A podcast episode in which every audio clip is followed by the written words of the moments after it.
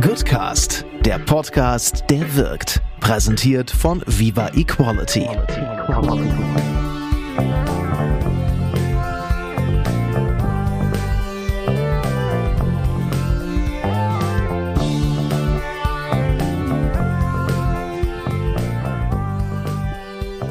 Das ist der Goodcast und das wird die letzte Folge des Jahres. Und äh, für die letzte Folge des Jahres haben wir uns überlegt, dass wir euch einen Zusammenschnitt machen der besten Folgen, die es bisher gab. Das kann man so eigentlich nicht sagen. Ich muss, glaube ich, auch erstmal kurz Jenna vorstellen. Mir gegenüber sitzt Jenna. Hi. Hallo Jenna. und Jenna hat sich angeboten, ähm, mir ein bisschen durch diese Folge durchzuhelfen. Es ist nicht so, dass wir euch die besten Folgen zusammengefasst haben. Das wäre unfair allen anderen gegenüber, sondern wir haben eine Auswahl getroffen von Folgen, die einen sehr guten Querschnitt darstellen. Ich glaube, so könnte man das sagen. Und das ist ganz spannend, äh, weil Jenna bekommt jetzt auch eine Stimme, nachdem ich sie schon mehrfach erwähnt habe, hat sie jetzt auch eine Stimme. Also, Jenna wird mir durch den Podcast durchhelfen, insofern, als dass sie immer eine kurze Anmoderation zu den einzelnen Folgen macht und mir dann eine Frage stellt, um diesen Podcast aus meiner Perspektive nochmal einzuordnen. Ich habe mich auf die Fragen nicht vorbereitet, um ein bisschen Spontanität mitzubringen. Dann fangen wir einfach an. Wir wünschen euch viel Spaß mit dieser sehr besonderen Folge. Ich überlege gerade, wenn wir die ausstrahlen, ist es noch vor Weihnachten? Ja. Okay, dann jetzt schon mal allen frohe Weihnachten und einen guten Rutsch wünschen wir dann am Ende des, äh, am Ende des ja. Podcasts. Dann viel Spaß.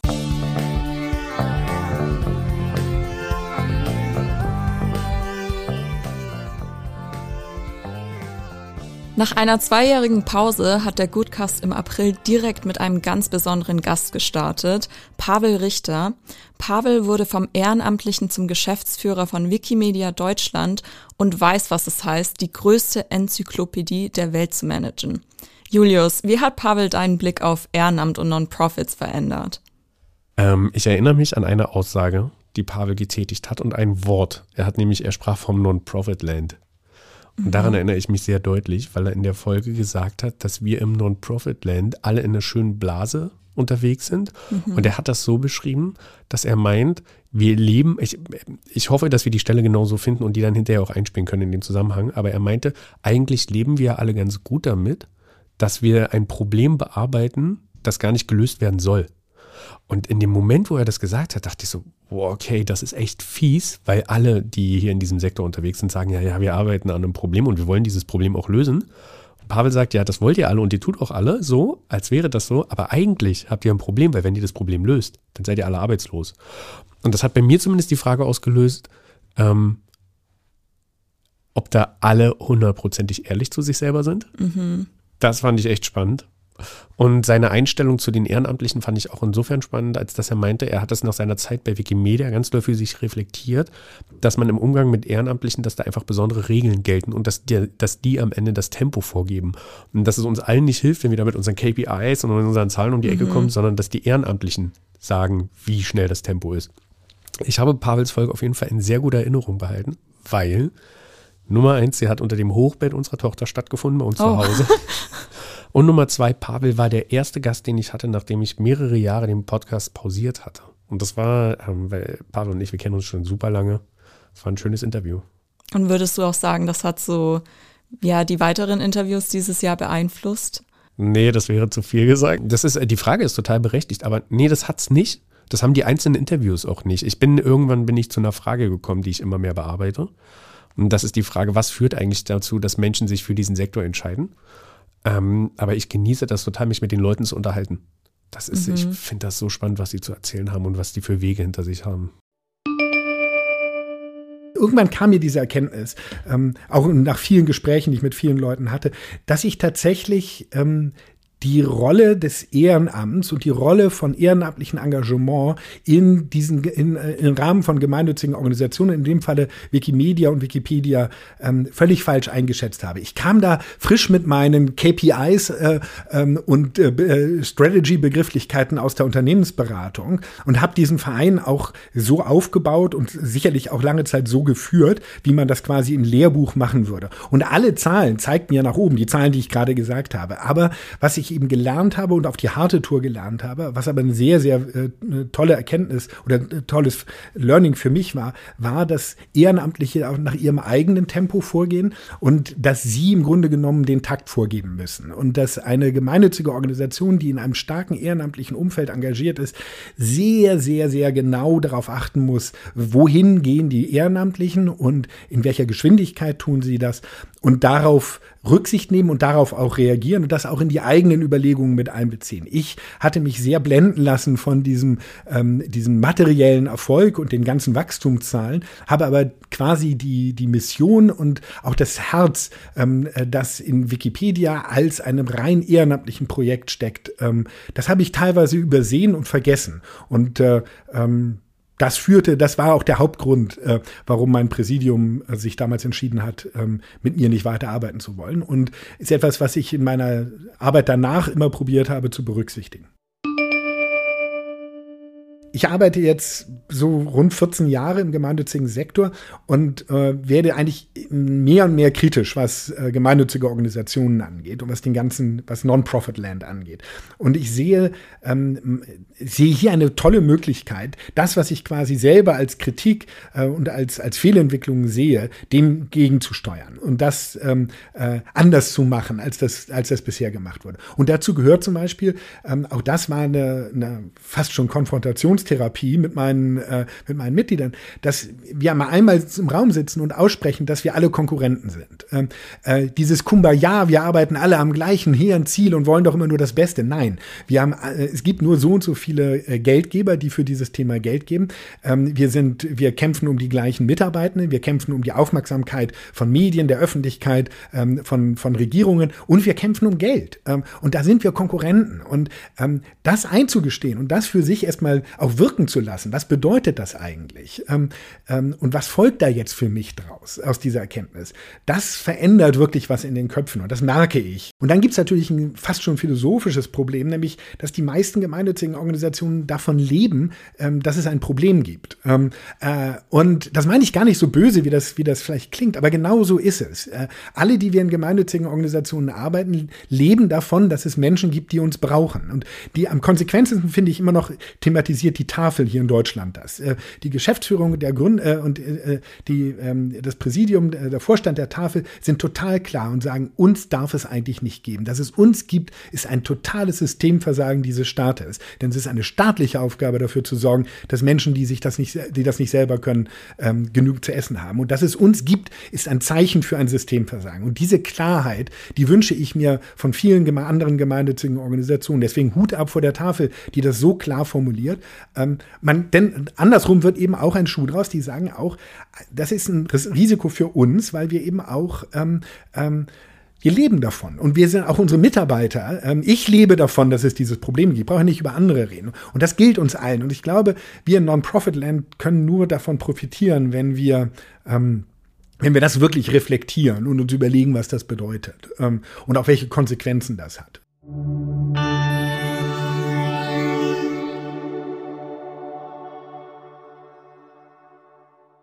Von der größten Enzyklopädie der Welt ging es dann rauf auf unsere Straßen zu einem Problem, über das wir uns alle jeden Tag mindestens einmal aufregen. Unser Verkehrssystem. Katja Diel hat 2017 die Initiative She Drives Mobility gestartet und widmet sich seitdem der Mobilitätswende. Mit ihrem Buchdebüt Autokorrektur Mobilität für eine lebenswerte Welt hat sie nicht nur einen Spiegel-Bestseller geschrieben, sondern auch einige essentielle Fragen über unser Verkehrssystem aufgeworfen. Julius, wie hat Katja deinen Blick auf unser Verkehrssystem verändert und was hast du von ihrer unnachgiebigen Art gelernt? Ähm, okay, von hinten, von ihrer unnachgiebigen Art. Was habe ich von ihr gelernt? Ähm, ich erinnere mich ganz gut, dass sie äh, eine Situation geschildert hat. Sie nennt es selber den Monat des Hasses mhm. ähm, wo sie aufgrund von einem Statement so einen Shitstorm abbekommen hat. Ich habe die Zahl nicht ganz genau im Kopf, aber ich meine Hate Aid, ähm, Annalena von Hohenberg, mit der ich hinterher auch gesprochen habe, die macht das Hate Aid. Ich meine mich zu erinnern, dass Katja gesagt hat, dass sie pro Stunde 300 Hasskommentare hatte. Mhm. Und ich glaube, jeden Tag eine Morddrohung. Es war richtig. Also es war wirklich so. Und da, in dem Interview dachte ich, ey, da hätte ich keinen Bock drauf. So, ey, ja. wirklich, das wäre auch einfach, da hätte ich für mich eine Grenze erreicht. Um da hartnäckig zu bleiben Mhm. Und zu wissen, dass du eigentlich gegen einen Riesen kämpfst, gegen den du völlig ohnmächtig bist. Ja, also ich meine, sie kämpft gegen die Autoindustrie, gegen die Ölindustrie, gegen Lobbyisten, Lobbyistinnen. Ist äh, mhm. ein, ein wahnsinniger Kampf. Ein krasses Interview hat bei mir äh, viel Eindruck hinterlassen, dass sie so hartnäckig ist. Ähm, was das Thema Verkehr angeht, ähm, bei mir ist vor allem das Thema Wohnmobil hängen geblieben. Wir haben selber ein Wohnmobil. Mhm. Und ich habe sie gefragt, meine so, äh, Katja, sag mal, wie ist denn das mit dem Wohnmobil? Also, was ist denn deine Meinung dazu? Und äh, auf der einen Seite hat es mich total erwischt und mhm. auf der mhm. anderen Seite auch irgendwie beruhigt. Sie meinte, ja, Wohnmobile, ey, ist der letzte Scheiß. Die stehen die ganze Zeit in der Stadt rum. Die Leute benutzen es irgendwie zwei, dreimal im Jahr. Und es nimmt ansonsten eigentlich nur Fläche weg. Aber, und das war dann mein Ausweg, sie meinte auch, ja, wenn du es häufiger benutzt, dann ist das eigentlich schon eine ganz coole Form zu reisen. Das ist auf jeden Fall besser als fliegen. Und da wir unser Wohnmobil echt oft nutzen, okay, cool. Ähm, es gibt diese, ich weiß nicht, ob du die kennst, es gibt diese Bilder auf LinkedIn, die sie regelmäßig veröffentlicht, wo nee. Kinder vor so einem SUV stehen. Und seit ich mit ihr geredet habe, habe ich da nochmal einen anderen Blick drauf. Also okay. wirklich, ich habe neulich ein Video gesehen von einem Kind, das von einem SUV überfahren wurde. Und das ist, das Kind ist quasi vorne unter dem Auto, es wurde erwischt und ist hinten drunter durchgerollt. Und oh es Gott. ist nichts passiert, weil dieses Ding einfach mhm. so groß ist. Und wir haben selber drei Kinder, ey, das ist, ist äh, bestimmte Autos gehören einfach nicht auf die Straße und das hat es bei mir echt nochmal geschärft und das gehört den Leuten auch wirklich, oh Gott, ey, vielleicht gehört es echt auch verboten, bestimmte Autos fahren zu dürfen. Ja, das ist jetzt ein bisschen destruktiv. das wird dann das Zitat, das wir von dir rausschneiden. Ja. Äh, HateAid.org, die haben nur Twitter analysiert in diesem Februar. Also nur eine einzige Plattform. Und da gab es ähm, ähm, Tage, wo teilweise 300 Tweets die Stunde über mich abgesetzt worden sind. Und das sind vor allen Dingen zu 50 Prozent kamen diese Tweets von ähm, 600 sehr aktiven rechtsradikalen Accounts. Ich war im Na Darknet wohl irgendwie auf irgendwelchen 4chan und ey, frag mich, ich kenne mich damit überhaupt nicht aus. Ähm, also da wurde richtig konzertiert und gewünscht und ähm, organisiert gegen mich Stimmung gemacht. Also Helsinki hat zum Beispiel Vision Zero total ernst genommen, das heißt ja keine Verkehrstoten mehr und hat jetzt sogar Jahre, wo gar keiner mehr im, im Straßenverkehr stirbt. Das ist also machbar.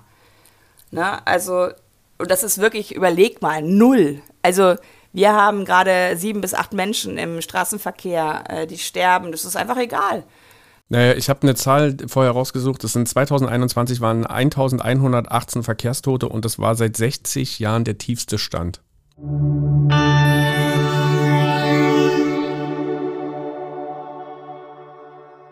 Was Katja in ihrer Folge schon angesprochen hatte, waren strukturelle Diskriminierungen von bestimmten Personengruppen.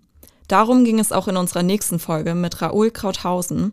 Raoul Krauthausen ist Aktivist für Inklusion und Barrierefreiheit und hat in dieser Rolle seit über 15 Jahren zahlreiche Projekte gestaltet. 2013 wurde er dafür sogar mit dem Bundesverdienstkreuz am Bande ausgezeichnet. Julius, war das Interview so, wie du dir es vorgestellt hast und was hat es mit dir gemacht? Das Interview war so, wie ich es mir vorgestellt habe und das Interview war nicht so, wie ich mir vorgestellt habe. So beides trifft zu. Ich okay. kenne kenn Raul schon eine Weile. Mhm. Ähm, und Raul ist eine krasse Persönlichkeit. Das ist wirklich, also wer da unberührt bleibt, wenn der seinen Mund aufmacht und das jetzt, ich meine, das nicht mehr aus so einer mitleidigen Perspektive, ey, der Typ hat alles andere als Mitleid verdient. Mhm. Ähm, das ist, ich habe dafür nur Respekt übrig das ist so krass, der ist so unendlich klug und er setzt sich so krass für, für, für, seine, für seine Werte und seine Ziele ein. Ähm, also ich wusste schon, was mich erwartet. Womit mhm. ich nicht gerechnet habe, ist, dass es mich so flecht, dass ich da sitze und Tränen in den Augen bekomme. Ähm, mich hat vor kurzem hat mich jemand gefragt, welches das beste Interview war. Und ähm, ich will allen anderen nicht Unrecht tun, weil die alle mega stark waren, wirklich. Mhm.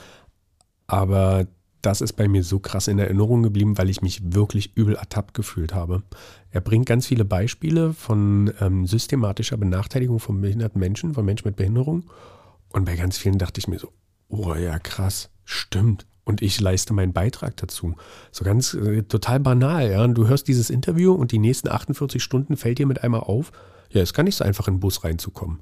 Und ist gar ja. nicht so einfach. In einem, unser Büro vorne hat keine Rampe. Das, also das, das wird dir dann erst klar, wenn du mit ihm drüber sprichst und das eigentliche Debakel ist. du vergisst es hinterher wieder, weil es sich einfach selber nicht betrifft. Und das, finde ich, macht zu einem richtig krassen Kampf, den er da austrägt.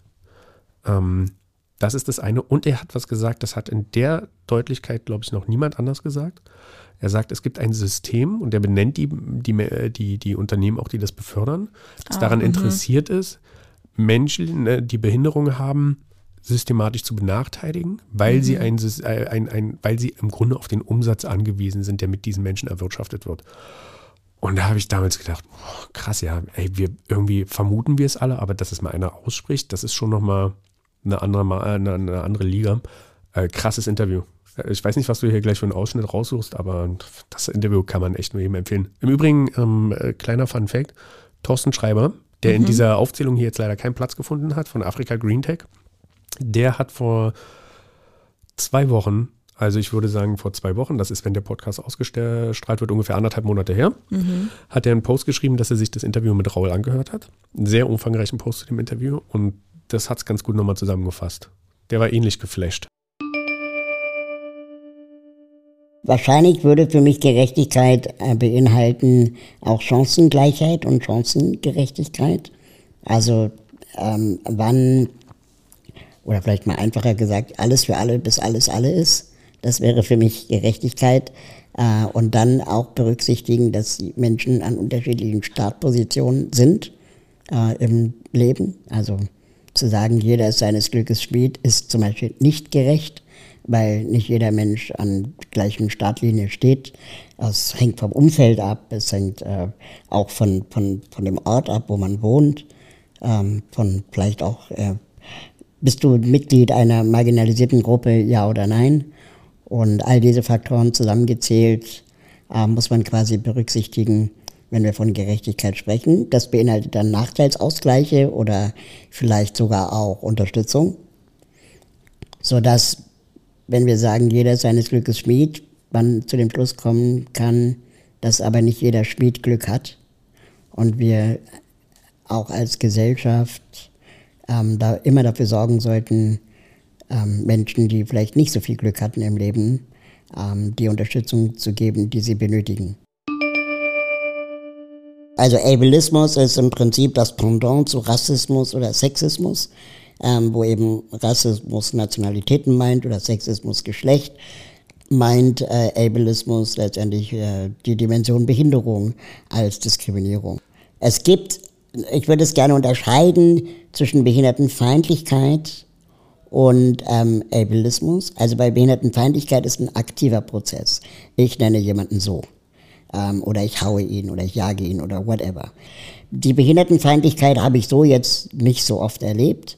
Aber es gibt eine andere Form von Diskriminierung und das ist eine strukturelle Diskriminierung von behinderten Menschen. Also zum Beispiel, dass ich verpflichtet bin, wenn ich mit der Deutschen Bahn fahren möchte, ähm, mindestens 24 Stunden vorher meine Fahrt anmelden muss obwohl ich eine Bahncard 100 habe, weil sie sonst nicht gewährleisten können, dass ähm, äh, genug Personal am Bahnsteig mir beim Einsteigen hilft.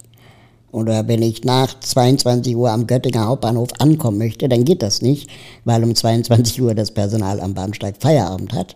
Und dann, obwohl ich eine Bahncard 100 habe, mir nicht die Gelegenheit gegeben wird, aus dem Zug auszusteigen, weil man dafür Hilfe braucht. Und man braucht diese Hilfe nur, weil die Deutsche Bahn nicht in der Lage ist, ähm, zusammen mit den Verkehrsministerien, äh, Föderalismus lässt grüßen, sich auf eine einheitliche Bahnsteighöhe zu einigen mit ihren Zügen. Und so ein Zug hält nun mal 30, 40 Jahre.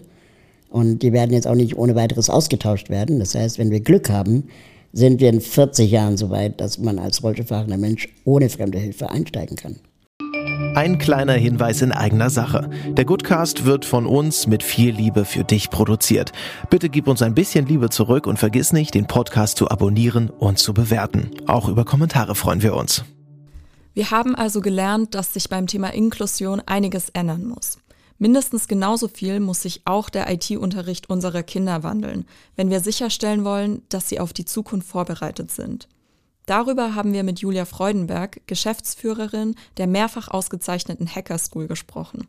Sie setzt sich dafür ein, dass Jugendliche, insbesondere Mädchen und sozioökonomisch benachteiligte junge Menschen sich für das Programmieren begeistern. Julius, du bist selbst Vater von drei Kindern. Hat das Interview bei dir einen Nerv getroffen? Ja, hat. Ja, das Interview hat bei mir einen Nerv getroffen. Ich, zwei unterschiedliche Gründe. Nummer eins, da habe ich auch ganz herzlich mit dir drüber gelacht.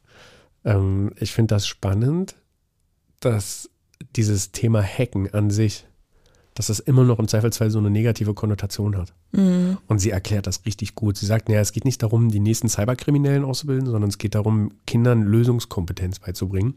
Und das versteht sie unter dem Hack. Also sie erklärt das mit dem Hühnerstall. Der, sie hat zu Hause hat sie Hühner. Und ähm, die Hühner, die brauchen relativ viel Wasser, das wusste ich auch nicht. Und im Winter gefriert dieses Wasser. Also Hack, sie kauft so eine kleinen, kleinen, kleine Einheit, schließt irgendwas an, blub, blub, blub, drei Zeilen Code und schon ist mit einmal das Problem gelöst. Und das versteht sie als Hack und das probieren sie zu vermitteln. Und das finde ich richtig gut, weil, und das ist die zweite Erkenntnis, ähm, ich glaube, dass in dieser Digitalisierung für unsere Kinder, also jetzt nicht für meine Kinder explizit, sondern generell. Meine auch nicht. sondern für alle Kinder, dass auch eine Gefahr drin ist, nämlich dass sie alle zu stumpfen NutzerInnen werden. Also, mhm. dass sie eigentlich nicht checken, was sie tun. Und ich im Nachgang zu diesem Gespräch, also unsere Kinder gehen an zwei unterschiedliche Schulen. Das eine ist eine Montessori-Schule, das andere ist eine Waldorfschule. Und an der Waldorfschule habe ich mit den Eltern Diskussionen geführt, die waren wirklich, also wirklich, das war echt krass weil die nicht verstehen, dass es wichtig ist, den Kindern diese digitalen Kompetenzen zu vermitteln und zwar in einer Art und Weise, dass die verstehen, was dort passiert. Weil am Ende, wenn die mal Abitur machen oder mal studieren, keiner braucht stumpfe NutzerInnen. Die brauchst du einfach nicht. Du brauchst Menschen, die verstehen, was das Problem, wie, wie das System dahinter funktioniert. Und das finde ich ist ein super wichtiger Ansatz, das den Kindern zu vermitteln. Und es ist ehrlich gesagt eine Riesenschweinerei, dass es in dem Lehrplan so nicht stattfindet Tochter ist jetzt in der sechsten Klasse. Ich glaube, die hat bis heute, also die arbeiten, da haben wir zum Beispiel, die arbeiten mit dem Tablet im Unterricht. Mhm. Und die kann es auch nutzen und die kann tolle Präsentationen erstellen und die kann auch toll das Internet benutzen. Aber klassisch Informatik, denen zu erklären, wie funktioniert es eigentlich? Keine Chance. Ja.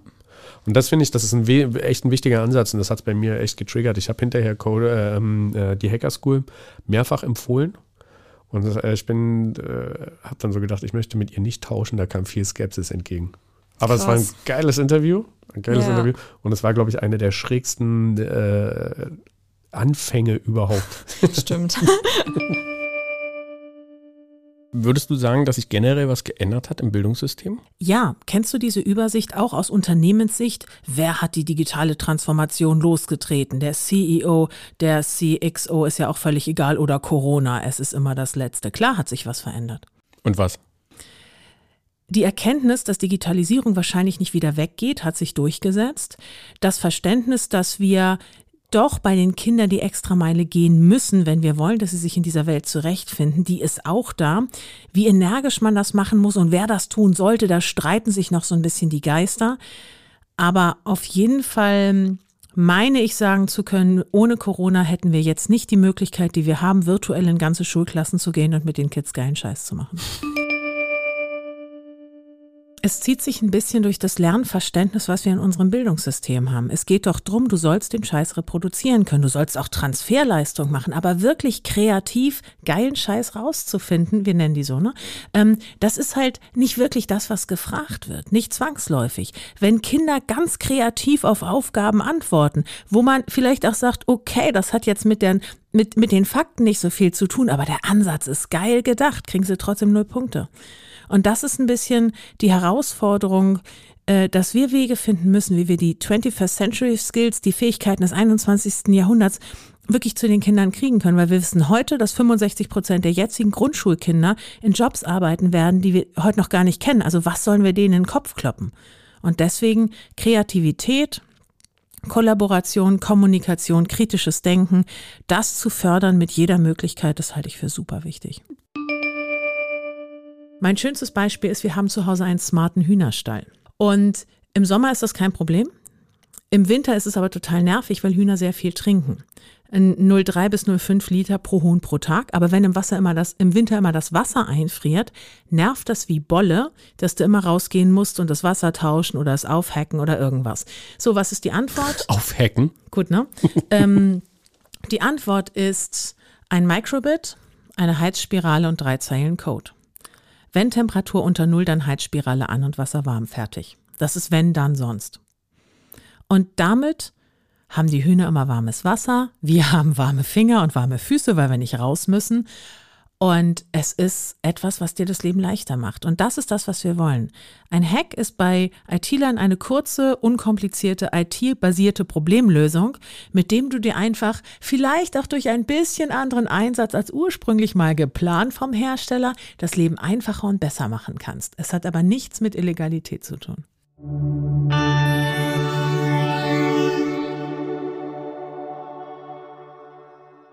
Von den vermeintlichen internetkriminellen Hackern sind wir in unserer Folge mit Annalena von Hodenberg zu den wahren Internetkriminellen, nämlich den Menschen, die digitale Gewalt ausüben, übergegangen. Annalena ist Gründerin von HateAid. HateAid hilft Betroffenen von digitaler Gewalt, indem sie Hilfeleistungen wie Erstberatungen und Prozesskostenfinanzierung decken. Julius, war dir vor dem Interview bewusst, wie sehr sich digitale Gewalt auch auf unser Offline-Leben auswirken kann? Ich glaube, das, was man in dem Interview feststellt, ist, dass das ganze Interview eine andere Tonalität hat als, mhm. die, als die anderen Interviews. Ähm, es gibt noch ein Interview, bei dem ist das ähnlich. Das ist noch nicht ausgestrahlt, aber das kann ich jetzt schon mal teasern. Das kommt Anfang Januar. Das ist das mit Sebastian Klein. Ah, okay. Ähm, es gibt manchmal irgendwie Interviews, die sind in ihrer, in der Art, wie die Gesprächspartnerin, der Gesprächspartner und ich dieses Interview führen, sind die irgendwie anders. Und bei dem war das so. Das hatte zwischenzeitlich auch echt was Schweres. Ich meine, es war ja auch in der Location, also in der geheimen, einem geheimen Standort. Ja, das war alles in allem, das war super strange. Der Name ja. steht nicht an der Klinge und sie erklärt es auch ganz gut. Mhm. Aber es hatte so was verdammt Schweres, weil, ähm, um auf deine Frage zu antworten, also eigentlich ist es total banal. Irgendwie sollte jeder wissen, dass es so einen Durchgriff hat, aber mir war überhaupt nicht klar, in was für einem Ausmaß.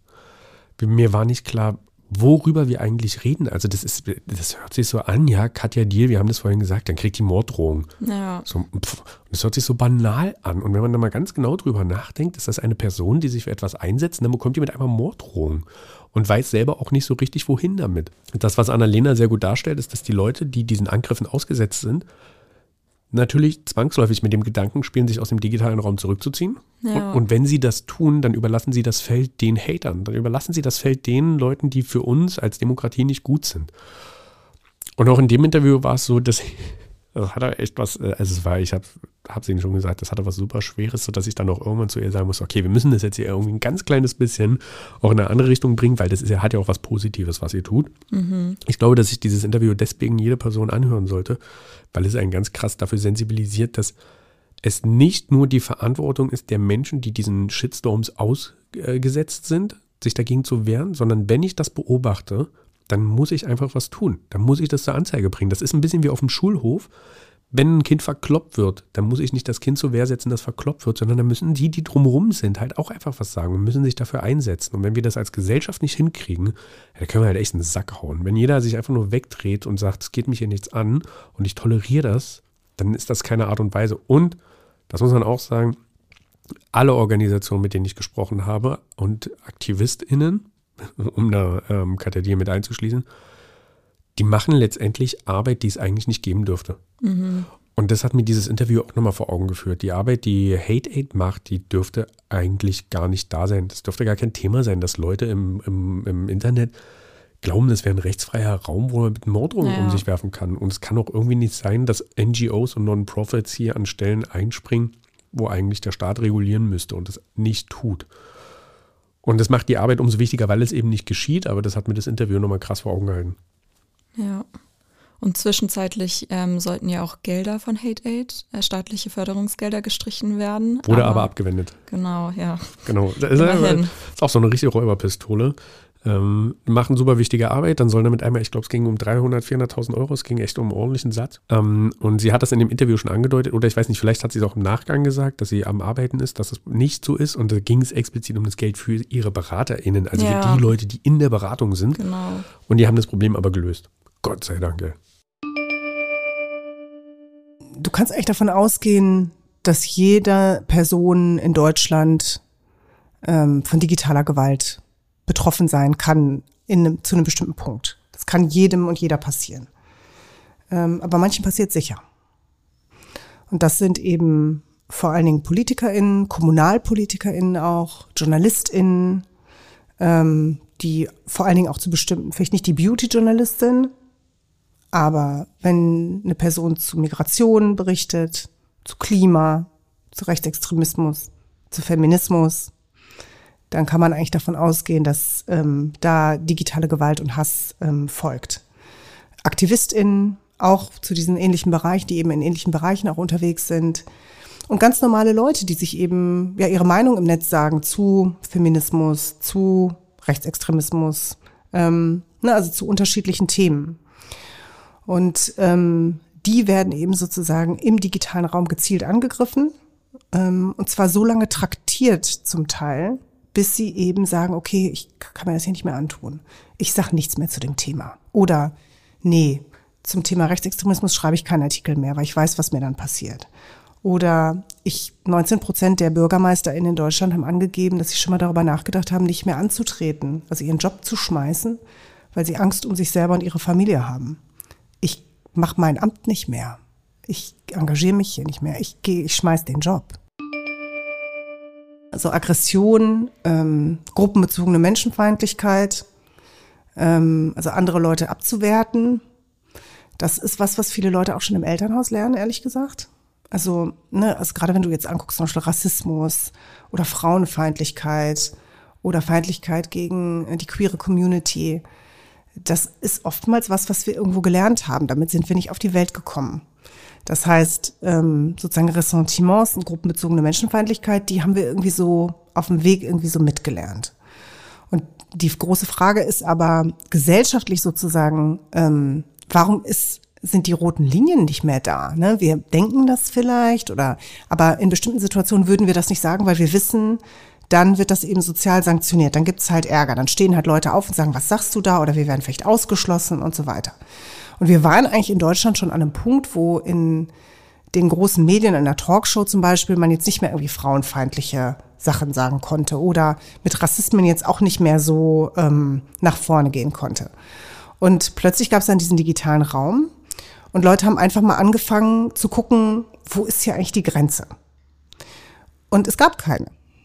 Weil im digitalen Raum ähm, zumindest ähm, bis vor kurzem und jetzt auch immer noch nicht flächendeckend äh, kaum Strafverfolgung stattgefunden hat. Und die Plattformen auch erst, äh, also sehr willkürlich ähm, Inhalte löschen, wenn sie gemeldet werden. Ähm, und eben auch erst Inhalte löschen, ähm, die zum Beispiel rassistisch sind oder die die Shoah leugnen, ähm, also antisemitisch sind, wenn das eben gemeldet wird. Das heißt, Leute haben beleidigt und haben gesehen, passiert nichts. Leute haben bedroht und haben gesehen, passiert nichts. Leute haben mit Vergewaltigung bedroht und haben gesehen, es passiert nichts. Leute haben Adressen veröffentlicht und haben gesehen, es passiert nichts. Das heißt sozusagen, das Internet ähm, kam den Leuten einfach vor wie so der bisschen so der wilde Westen, wo man eben machen konnte, was man wollte.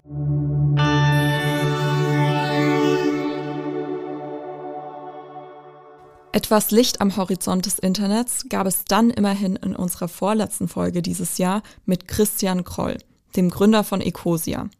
Ecosia ist die weltweit erste ökologische Suchmaschine, welche den Großteil ihrer Einnahmen in Aufforstungsprojekte investiert und dadurch schon über 187 Millionen Bäume in über 35 Ländern gepflanzt hat. Julius, was war für dich das größte Learning von Christian als Sozialunternehmer? Hm, ich glaube, ich hatte gar nicht so ein richtiges Learning. Okay. Ich hatte viel eher eine Erkenntnis. Es ist das Gleiche. Es ist synonym. Ich glaube. Ich hatte kein Learning, aber ich habe was gelernt. Ja. ähm, was das, das Interview mit ihm hat mich bestärkt, einer Frage mehr auf den Grund zu gehen. Und ich glaube, das spannt dann nachher auch ein bisschen den Bogen für die Folgen im nächsten Jahr. Ich frage mich, wo der Punkt ist, dass all diese Menschen entschieden haben, nicht for Profit zu arbeiten. Mhm. Die sind alle so smart, das sind alles so verdammt kluge Menschen. Die könnten ihr Geld auch alle anders verdienen und die könnten an ihr Jahresgehalt mit Sicherheit alle mal ganz easy eine Null ranhängen. Ähm, Julia Freudenberg, über die wir vorhin schon gesprochen haben, die sagt, ich, ich will jetzt nicht lügen, Julia wird es korrigieren, wenn sie das hört und kann es dann einfach drunter schreiben. Ich meine, dass sie gesagt hat, sie hat auf zwei Drittel ihres Jahresgehalts verzichtet, seitdem Uff. sie das macht. Das ist bei mir ähnlich. Ähm, ich vermute, dass es auf alle zutrifft. Was ist es also, dass Menschen wie Christian, Annalena, Julia, Raul, Katja, ich glaube, ich habe jetzt alle. Nee, Pavel. Und Pavel, was ist es eigentlich, dass die Menschen für sich entscheiden, einen anderen Weg zu gehen? Mhm. Und das finde ich ist eine richtig krasse Frage. Weil wenn wir den, wenn wir, wenn wir der Frage auf den Grund gehen könnten und wenn wir das rausfinden würden, dann hätten wir einen Hebel, um viele andere Menschen dazu auch zu bewegen.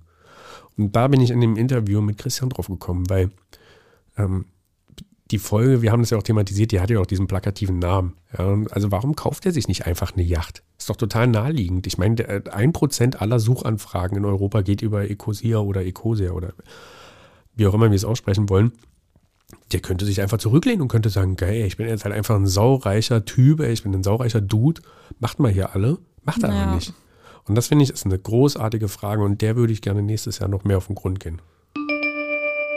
Aber ich habe halt für mich entschieden, ich tue trotzdem so viel, wie ich kann, äh, um, dieses, um dieses große Problem zu lösen. Ähm, und damit bin ich halt im, im Reinen mit mir selbst. Also selbst wenn es am Ende nicht klappt und wir als Menschheit die Kurve irgendwie nicht kriegen, dann will ich wenigstens das Gefühl haben, trotzdem genug gemacht zu haben. Ähm, und also das heißt nicht, dass ich mich deswegen irgendwie zurücklehne, ne? aber diese tatsächlich, man kann ja auch äh, schweren, schwere Depressionen kriegen, wenn man, wenn man das Thema Klimakrise wirklich einmal verstanden hat. Ja, also ich glaube, das, das war tatsächlich so ein bisschen eine persönliche Erkenntnis, dass ähm, ich relativ früh für mich entschieden habe, äh, genug ist dann irgendwann genug und ich komme mit einem normalen Gehalt klar. Ich, also ich finde, ich bekomme ja auch so, also Marktgehälter zahlen wir bei Ecosia, das heißt, ich bekomme Gehalt, mit dem, ich, mit dem ich mir alles leisten kann, was ich möchte. Ich habe halt, ähm, sagen wir so, meine Bedürfnisse einfach so ein bisschen in Zaun gehalten. Ich brauche keine große Yacht und kein, äh, keine Ahnung, keine äh, Riesenvilla oder irgendwie sowas. Ähm, und dadurch ähm, bleibt halt auch mehr Geld fürs Bäumepflanzen übrig. Also was mir letztendlich am wichtigsten ist, ist ja diese, ähm, also dieses Problem zu lösen, die Klimakrise zu lösen. Und deswegen habe ich auch ganz am Anfang, als ich Ecosia gegründet habe, das Versprechen gegeben, dass alle Gewinne in Baum, also in, in Klimaprojekte und Baumpflanzprojekte fließen ähm, und dass das Unternehmen nie verkauft wird. Das heißt, ich kann eigentlich keinen, also zumindest das Versprechen gegeben, ich ziehe da keinen persönlichen Gewinn raus, ich bekomme Gehalt. Alle Mitarbeiter bei Ecosia bekommen auch ein Gehalt. Ne? Man muss ja irgendwie auch davon leben können, dass man, dass man arbeitet. Aber es gibt eben darüber hinaus keine private Bereicherung. Ja, also ich, du, ich verstehe es auch nicht. Ich glaube, das ist vielleicht noch ein Reifeprozess, den wir, den wir durchmachen müssen als Menschheit. Ähm, das sollten wir aber schnell machen. Ja, ja, ich, also tatsächlich, wenn man sich anguckt, ne, wir haben auf der einen Seite Milliardäre, äh, die sich eine Yacht gönnen und was weiß ich alles gönnen, und auf der anderen Seite hast du Menschen, die verhungern. Ähm, wir haben die Klimakrise, die auf uns zurollt, äh, und dann jemand wie Bill Gates, der sagt, ja, aber ich, ich, ich ähm, kauf doch Carbon Credits oder CO2 Credits, um meine, meinen CO2-Fußabdruck zu neutralisieren, also von mir und meinem Privatjet. Ähm, so, das ist halt einfach, also wir, wir haben es nicht geschafft, als Menschheit wirklich irgendwie die Prioritäten richtig zu setzen, meiner Meinung nach. Äh, und wenn wir die richtig setzen würden, dann könnten auch alle irgendwie, im, also wären im Durchschnitt alle Menschen viel, viel glücklicher. Aber so hast du halt ein paar, die extrem reich sind und eine ganze Menge, also Milliarden von Menschen. Es, es gibt eine Milliarde Menschen, die hungern. Also das ist halt einfach extrem krass. Und das könnte man verhindern, indem man einfach, also wenn das Top 0,1 Prozent irgendwie sagen würde, ja, wir geben mal die Hälfte ab, dann könnte man wahrscheinlich diese, also verhindern, dass eine Milliarde Menschen hungern.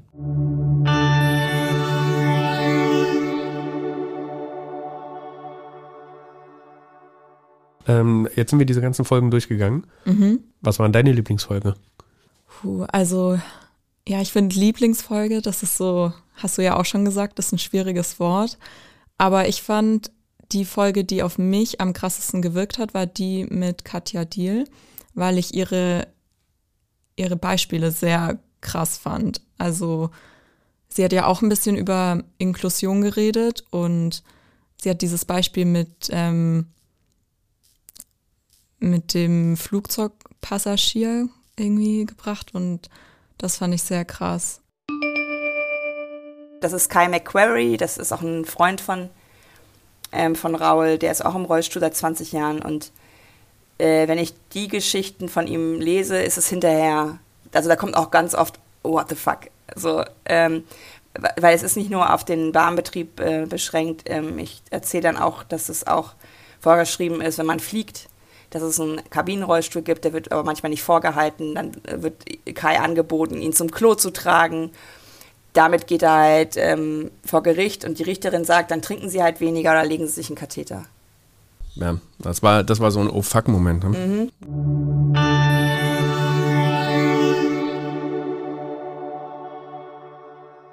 Was für ein Jahr. Wir hatten 18 Gäste aus den verschiedensten Bereichen und haben augenöffnende Gespräche geführt. So, Julius, jetzt stellt sich natürlich die Frage, wie geht es nächstes Jahr weiter? Ähm, was für Gäste kommen da auf uns zu? Willst du da schon irgendwas verraten? Ja, ich kann ein ganz kleines bisschen was verraten.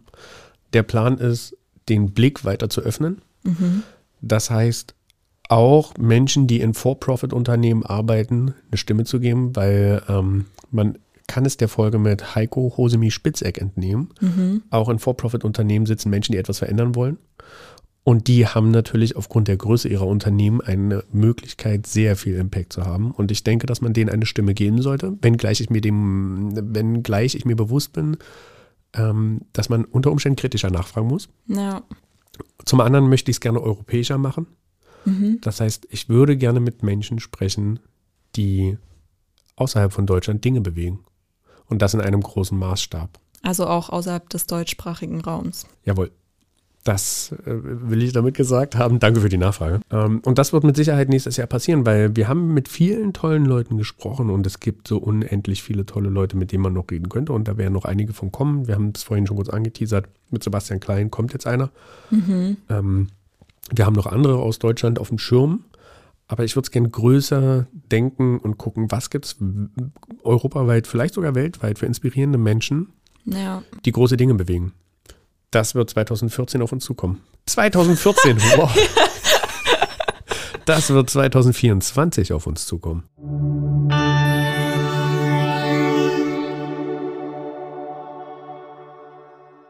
Jenna, meine letzte Frage an dich.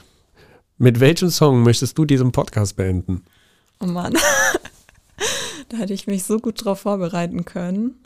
Ähm, ich nehme Nobody No Crime von Taylor Swift. Danke dir, Jenna. Gerne. Schöne Weihnachtszeit euch allen. Bis ins nächste Jahr. Bis dann.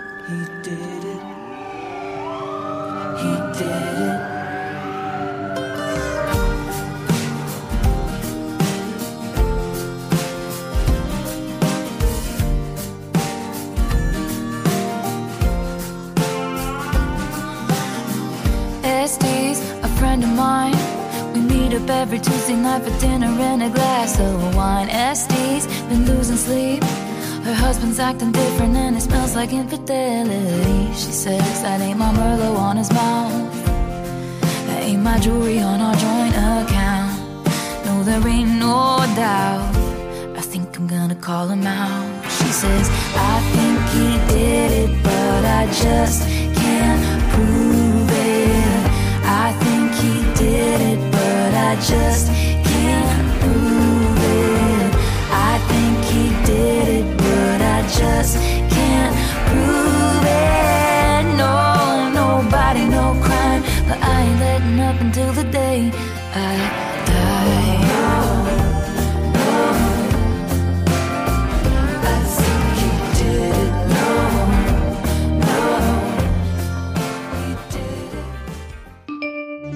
Goodcast, der Podcast, der wirkt. Präsentiert von Viva Equality mit freundlicher Unterstützung von Makiko. Makiko.